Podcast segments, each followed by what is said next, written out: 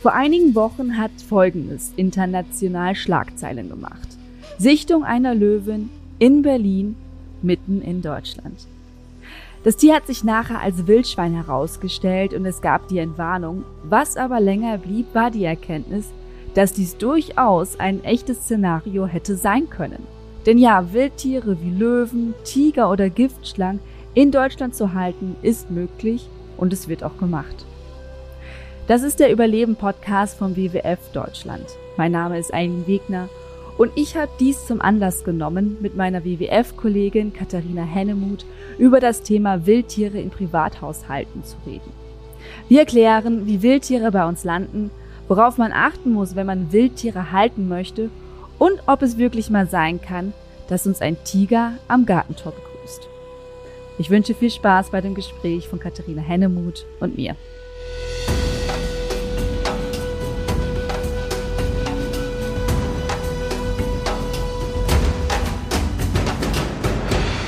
Katharina, schön, dass du dir die Zeit genommen hast. Hi Eileen, schön, dass ich da sein darf. Dankeschön. Wie geht's dir heute? Ganz gut soweit, ja. Und dir?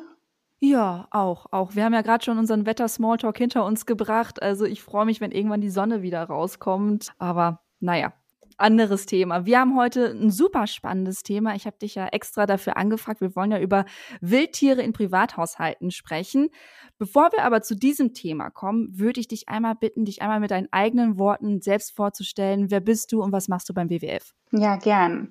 Hallo an alle, ich bin Katharina, ich arbeite beim WWF Deutschland und koordiniere dort das Programm gegen Wilderei und illegalen Artenhandel. Was heißt das genau? Was machst du da? Wie sieht dein Alltag so aus? Auch ganz, ganz vielfältig. Also am Ende des Tages bin ich einfach die Expertin für dieses Thema eben Wilderei und illegalen Artenhandel. Und das bedeutet, dass ich zum Beispiel sowas mache wie wir heute, die Informationen nach außen tragen, über welche Kanäle auch immer, Podcasts oder Interviews, Radios oder Fernsehanfragen, sowas.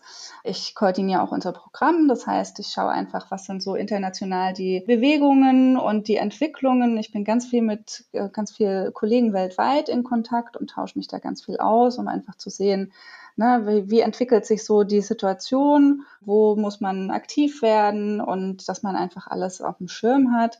Und noch dazu, das ist so ein bisschen mein ganz persönliches Baby- und Herzensthema, ist, ähm, dass ich die Projekte für das Nashorn in Südafrika koordiniere tatsächlich, beziehungsweise dann auch Nachfragereduktionsprojekte in Vietnam und China, um die Nachfrage nach Nashornhorn zu reduzieren. Wow, auf jeden Fall einiges und einiges mit viel Verantwortung. Wir blicken heute so ein bisschen nach Deutschland. Wir hatten jetzt vor kurz den äh, kuriosen Fall, dass wir gedacht hätten, wir hätten ja eine Löwin hier in Berlin, die frei rumläuft. Das hat ja international Schlagzeilen gemacht, hat sich herausgestellt, es war ein Wildschwein. Gestern Nachmittag kam tatsächlich schon wieder eine kuriose Meldung. Da wurde ein Känguru gesichtet. Es war, glaube ich, in Brandenburg, also schon wieder um Berlin herum. Also irgendwie ist da ja was los. Und irgendwie gibt es ja die Möglichkeit, dass wir solche Tiere, die definitiv hier nicht heimisch sind, sprich Löwe und Känguru, hier sichten können. Wie das zustande kommen kann, darüber sprechen wir gleich. Aber wenn wir über Wildtiere sprechen, müssen wir erstmal wissen, was ist ein Wildtier? Wildtiere, vor allem jetzt in Unterscheidung zu Haustieren, der große Unterschied ist, dass Haustiere domestiziert sind. Das heißt, sie sind an Menschen gewöhnt und das über Generationen hinweg. Also Haustiere, wenn man zum Beispiel den Wolf nimmt, der sich in den Hund entwickelt hat, da wurde über Generationen hinweg, wurden die Tiere so gezüchtet, dass sie zum Beispiel weniger scheu sind gegenüber dem Menschen. Und das ist bei Wildtieren eben nicht der Fall. Wildtiere sind Tiere, die in freier Wildbahn leben und mit dem Menschen erstmal nichts am Hut haben, die auch den Kontakt mit dem Menschen äh, in der Regel als vollkommen unnötig und stressig und unangenehm empfinden. Und das muss man sagen, ist selbst bei solchen Wildtieren so, die jetzt in der Obhut von Menschen aufgewachsen sind, die von Menschen vielleicht auch großgezogen worden sind. Das sind trotzdem immer noch Wildtiere. Kann denn aus jedem Wildtier, du hattest ja gerade das Beispiel mit dem Wolf, ein Haustier werden? Also können wir, wenn wir jetzt sagen, wir wollen irgendwann aus Nashörnern Haustiere machen, über Generationen hinweg, ist das mit jedem Tier möglich? Theoretisch ist das wahrscheinlich mit jedem Tier möglich, genau. Man muss halt einfach sehr klar züchten und man braucht immer wieder Individuen, die eben weniger scheu auf den Menschen reagieren, ähm, als zum Beispiel ein Charaktermerkmal, nach dem dann eben immer sehr selektiert wird. Um so irgendwann die Bindung an den Menschen oder diese natürliche Scheu vor dem Menschen, dass die einfach verloren geht durch diesen Selektionsprozess. Wie sinnvoll ist das, Tiere, Wildtiere zu haben, die nah dem Menschen sind? Was sagst du? Also die Haustiere, die wir jetzt haben, der Hund, die Katze, die ja auch irgendwann mal wilde Vorfahren hatten, definitiv, ähm, oder das Pferd. Ich bin passionierter Reiter zum Beispiel. Da mhm. freuen wir uns ja alle drüber, dass wir die Gefährten haben und die haben wir auch sehr gern und die sind ja auch seit seit Jahrtausenden an unserer Seite und sind deswegen eben, wie gesagt, domestiziert und finden das, wenn sie gut gehalten werden und freundlich behandelt werden, hoffentlich auch ganz gut so in der Nähe des Menschen. Von daher ist da sicherlich nichts dagegen einzuwenden. Dann lass uns mal wieder den Blick richten, weg von den Haustieren auf die Wildtiere. Welche Wildtiere werden denn typischerweise als Haustiere gehalten, die wirklich noch als Wildtiere definiert werden? Jetzt nicht Hund, Katze, Maus, Ratte, Wellensittich. Genau, das, das sind ja auch per Definition tatsächlich keine Wildtiere mehr, sondern eben Haustiere. Also Deutschland ist einer der größten Absatzmärkte für Wildtiere ähm, als exotische Heimtiere. Das weiß man so vielleicht gar nicht. Gefragt sind vor allem Reptilien und Amphibien, die dann eben so klassischerweise in Terrarien gehalten werden aber auch zum Beispiel Vögel wie Papageien oder Zierfische und das geht bis hin zu, zu Säugern. Kleine Nagetiere, Mäuse oder Hörnchen, aber dann eben, wie wir gehört haben, absurderweise theoretisch sogar Löwen, Tiger, Bären, Wölfe, alles Mögliche.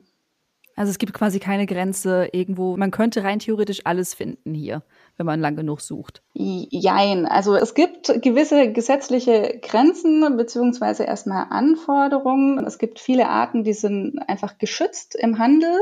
Ne, da sprechen wir jetzt vor allem, wenn wir über große Säugetierarten sprechen, dann sind viele davon geschützt. Also ich kann mir jetzt nicht einfach irgendwas in den, in den Hintergarten stellen. Vor allem eben, wenn die reguliert sind im Handel, dann brauchen diese Tiere zum Beispiel ähm, Papiere und Nachweise, dass ich sie eben legal habe. Dann muss ich die auch zum Beispiel beim Veterinäramt anmelden.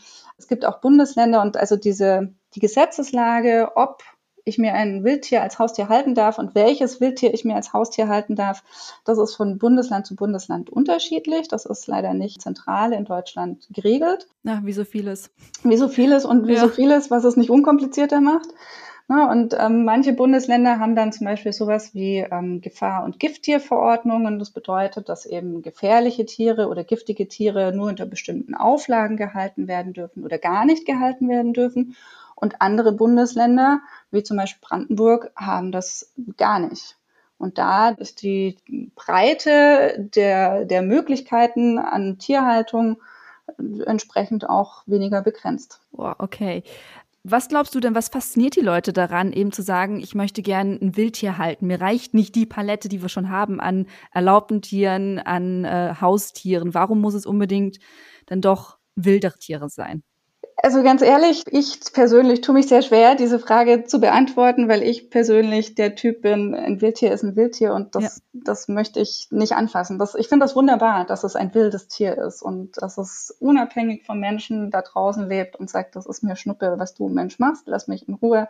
Und aus der Ferne beobachte ich die sehr gern, aber ich habe keinerlei Drang in mir, so ein Tier nah an mich ranzuholen. Deswegen fragst du da die falsche. Aber, ähm, aber die sind doch bestimmt mal irgendwelche Gründe untergekommen oder Geschichten, die du gehört hast, wenn du in dem Bereich arbeitest, dass die Leute gesagt haben, sah so schön aus, wollte ich haben.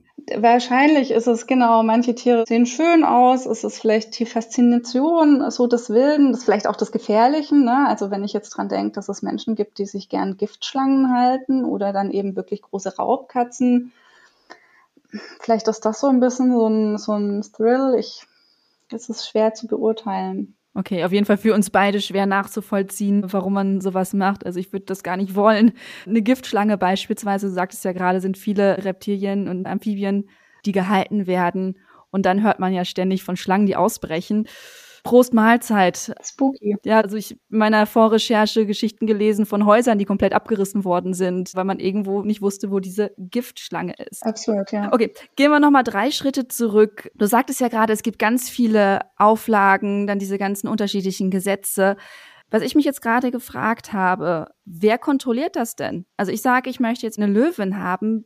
Kommt dann jemand zu mir, guckt sich dann mein Haus und Hof an? Wie ist dieses Prozedere oder auch für Giftschlangen? Also erst nochmal, es gibt Auflagen für bestimmte Arten. Ne? In mhm. anderen Bereichen, und das ist das, was man vielleicht auch wirklich als absurd empfindet, in anderen Bereichen gibt es die eben gar nicht. Also kann mir ganz viele Wildtiere, da sprechen wir dann vor allem eben von, von Reptilien und dann eher von ungefährlichen Reptilien, die eben nicht unter zum Beispiel Gifttierverordnungen fallen mhm. äh, oder Amphibien, kann ich mir ohne jegliche Auflagen halten, ähm, ohne dass das kontrolliert wird. Die kann ich auch äh, frei im Handel so kaufen. Diese Auflagen, die bestehen nur für ausgewählte Tierarten, sage ich mal. Okay. Und diese Tierarten, was ganz wichtig ist, die haben dann, wenn es geschützte Arten sind, die brauchen erstmal einen Herkunftsnachweis. Das heißt, diese Tiere müssen wirklich Papiere haben, die nachweisen, dass sie eben aus legalen Quellen stammen und eben nicht über einen illegalen Handel und ähm, dann oft ja auch illegaler Fang aus freier Wildbahn kommen. Das müssen sie zum einen haben und dann, wie gesagt, ist das eben von Bundesland zu Bundesland unterschiedlich. Da gibt es dann äh, zum Beispiel Anforderungen, dass man sie beim Veterinäramt melden muss. Es kann zum Beispiel auch sein, dass ich eine Baugenehmigung brauche, weil ich eben ein großes Gehege mir in den Garten bauen muss, ne, um Großkatzen oder sonst irgendwas zu halten. Also das ist dann sehr unterschiedlich. Okay. Wie wahrscheinlich ist es denn zum Beispiel, dass wir so Großkatzen hier antreffen? Also kann es passieren, dass ich mal irgendwo klingel und anstatt eines Dackels ähm, springt mir da ein Löwe entgegen? Oder wie kann ich mir das vorstellen, Wildtiere in Privathaushalten? Also das sprengt gerade ein bisschen meine Vorstellungskraft. Ja, ja, ja, kann ich gut nachvollziehen, ehrlich gesagt. Theoretisch sollte das nicht passieren, dass der Löwe in der Tür steht, ne? weil also bei der Haltung von Großkatzen äh, gibt es sicherlich, ich würde auch sagen, in jedem Bundesland bestimmte Auflagen, wie die Tiere zu halten sind und die sind definitiv nicht auf dem Sofa zu halten, sondern in Gehegen, die auch bestimmte Anforderungen erfüllen müssen, was die Sicherheit angeht, aber auch was den Platz angeht ob die Leute sich da dann dran halten oder auch äh, doof genug sind, sich ein so gefährliches Tier eben ins Haus zu holen und aufs Sofa zu holen, das sei mal dahingestellt. Ne? Also ich würde jetzt nicht ausschließen, dass du irgendwo klingelst und dir steht ein Löwe. Ähm, du stehst, ziehst dich einem Löwen gegenüber. Aber eigentlich sollte das nicht passieren. Nein. okay, du hast gerade schon gesprochen, dass man die Tiere irgendwo herbekommt. Wie kann ich mir das denn vorstellen, wenn wir jetzt wirklich, also so ein Zoofachhandel kennen wir alle, ne, wo dann halt die Terrarien sind und wo man sich so ein bisschen fühlt wie so bei so einem kleinen Zoobesuch und ein paar Spinnen sieht oder sowas. Aber natürlich fasziniert jetzt auch dieser Fall mit den Großkatzen oder eben mit dem Känguru von letzter Nacht. Wo kriege ich denn solche Tiere her? Also wie, wie kann ich mir vorstellen, wo kommen die denn her? Gibt es dann Großmärkte mit Großtieren? Also exotische Heimtiere oder Wildtiere kriegst du meistens vor allem im Internet oder über sogenannte Tierbörsen. Tierbörsen dann oft eher eben auch wieder für den Reptilien-, Amphibienbereich, also eher wieder diese, die, die kleineren Heimtiere, sage ich jetzt mal. Beim Onlinehandel ist sehr kurios und also auch wirklich nicht sonderlich schön für die Tiere ist, dass die dann oft eben auch per Kurier dann verschickt werden. Das, das muss man sich natürlich mal auf der Zunge zergehen lassen. Ne? Das ist mhm. äh, für die Tiere ein ganz, ganz großer Stress. Viele überleben das dann auch nicht.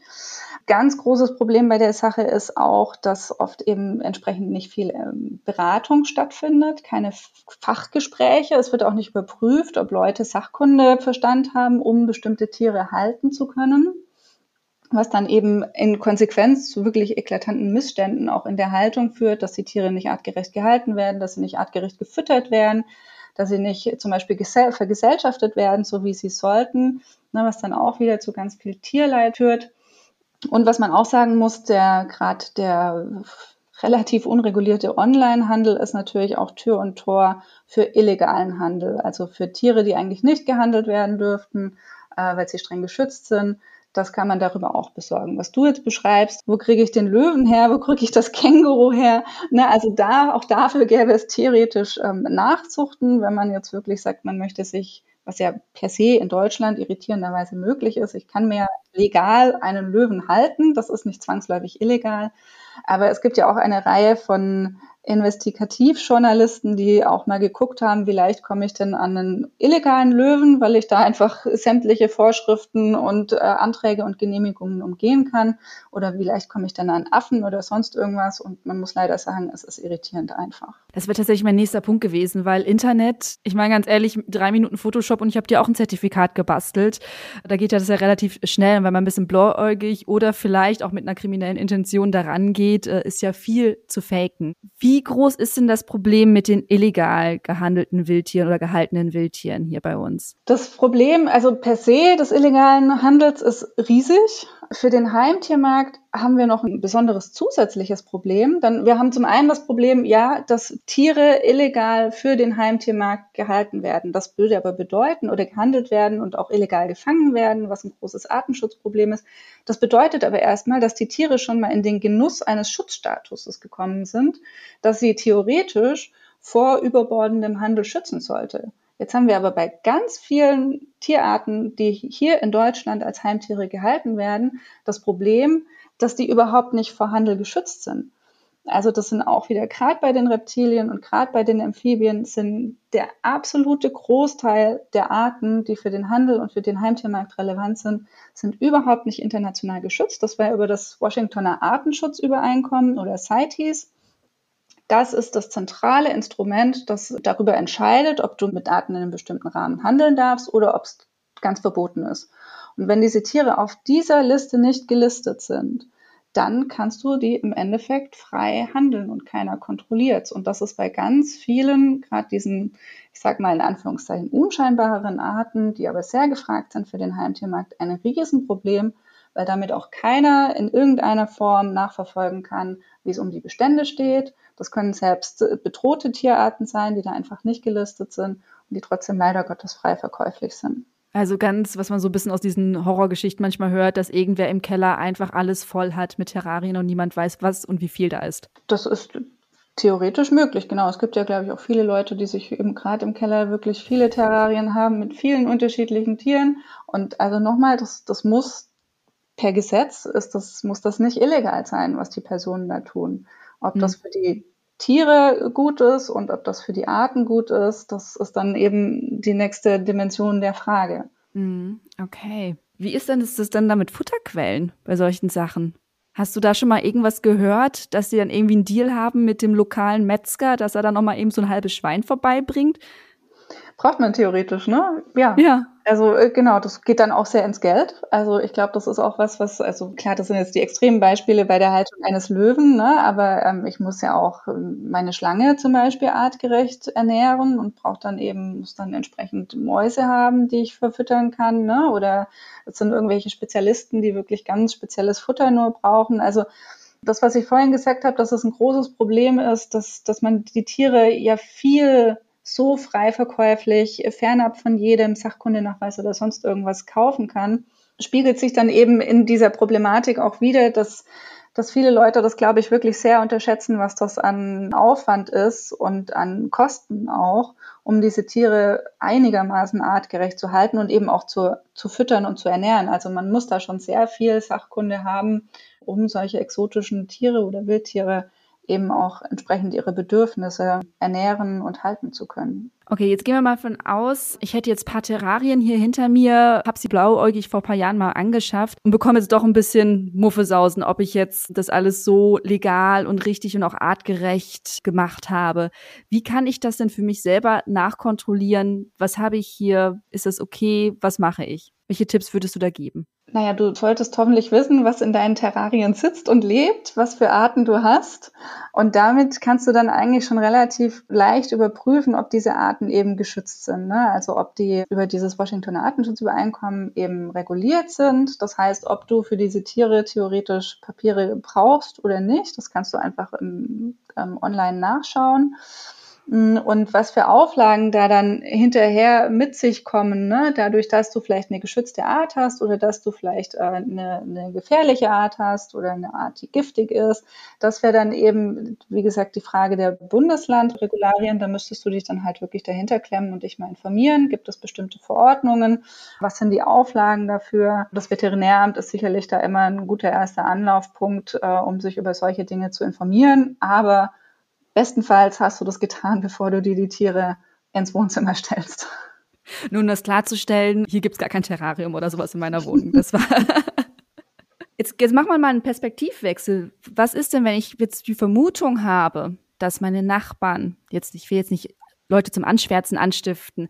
Aber irgendwie hat man ein komisches Bauchgefühl. Man hatte häufiger schon durch die Wohnungstür da ganz viele Terrarien gesehen, wo die Tiere auffällig ähm, Ausblicken oder sowas. An wen könnte ich mich dann wenden, um mal zu sagen, so, hey, ich habe ein komisches Bauchgefühl, könnt ihr das mal irgendwie gegenchecken? Da würde ich definitiv als allererstes mal das Veterinäramt vor Ort ansprechen. Ich denke, das sind gute erste Anlaufstellen, die dann auch mit allem anderen weiterhelfen können. Also ich fasse nochmal zusammen. In jedem Bundesland ist es anders. Es ist alles nicht ganz einheitlich. Das ist jetzt der Status quo. Aber das ist ein bisschen unbefriedigend. Das wollen wir ja so nicht behalten. Wo wollen wir denn hin? Was, was können wir denn ändern? Was sollte sich verändern in dieser Situation? Ja, aus Sicht des WWF ist erstmal die Haltung von Wildtieren als Haustiere durchaus kritisch zu betrachten. Und es sollten am Ende sowohl in Deutschland als auch in der EU nur solche Wildtiere als Haustiere gehalten werden, die sich aus Natur, aus Artenschutz, aber auch eben aus Tierschutzsicht dafür eignen. Wir müssen uns nochmal in Erinnerung rufen, was ich schon beschrieben habe. Zum einen, es wird einfach immer noch ein wirklich großer Teil der Tiere, die in Haushalten im Wohnzimmer landen, werden aus freier Wildbahn gefangen muss man sich vielleicht auch ein bisschen überlegen, ob das für das Tier so schön ist, dass es in der einen Minute frei in seinem natürlichen Lebensraum gelebt hat, seinen natürlichen Bedürfnissen und Instinkten nachgehen konnte und plötzlich in einem Terrarium oder in einem Käfig sitzt. Das zum einen, man muss auch im Hinterkopf behalten, dass der Transport, der damit oft verbunden ist, wirklich hochgradig stressig ist. Das sind teilweise wochenlange Trips, die diese Tiere über sich ergehen lassen müssen. Es ist also tatsächlich einfach eine große Frage des Tierschutzes, wie die Tiere artgerecht gehalten werden können, ähm, ob das überhaupt, ob sich das Tier, ob man das überhaupt artgerecht halten kann. Ne? Und dann eben, aber wie gesagt, auch aus Artenschutzsicht müssen diese Tiere dafür geeignet sein. Da spreche ich dann vor allem nochmal drüber, beziehungsweise erinnere vor allem nochmal dran, dass zum einen ganz viele Arten eben noch nicht geschützt sind vorm Handel, vor diesem Überbordenden. Das heißt, das ist überhaupt nicht reguliert und wir wissen nicht, was das mit der Art in freien Wildbahn macht. Und zum anderen eben aber das große Problem, dass auch ganz viele Tiere illegal gehandelt werden, gefangen werden und dann zum Beispiel einfach als Nachzucht deklariert wird. Und beides ist ein Riesenartenschutzproblem. Von daher glaube ich, ist es ganz wichtig, vielleicht nochmal in sich zu gehen, zu überlegen, ob es unbedingt ähm, das Wildtier als Haustier sein muss oder ob wir nicht mit unseren domestizierten Arten, die man dann auch abends mit aufs Sofa nehmen kann und beschmusen kann, wie den Hund oder die Katze, ob das nicht was Besseres ist. Und ich muss sagen, die Tierheime sind voll davon äh, und jeder Hund und jede Katze wünscht sich sehr eine Adoption und freut sich sehr. Also vielleicht ist das manchmal auch der bessere Weg. Dem habe ich nichts hinzuzufügen. Liebe Katharina, vielen, vielen lieben Dank, dass du dir die Zeit genommen hast, uns einmal mitzunehmen in die Welt der Wildtiere daheim. Und ich wünsche dir noch einen wunderschönen Tag. Den wünsche ich dir auch, Eileen. Lieben Dank. Ciao. Tschüss. Das war das Gespräch von Katharina Hennemuth und mir, Eileen Wegner. Vielen Dank fürs Zuhören und bis nächste Woche im Überleben-Podcast vom WWF Deutschland.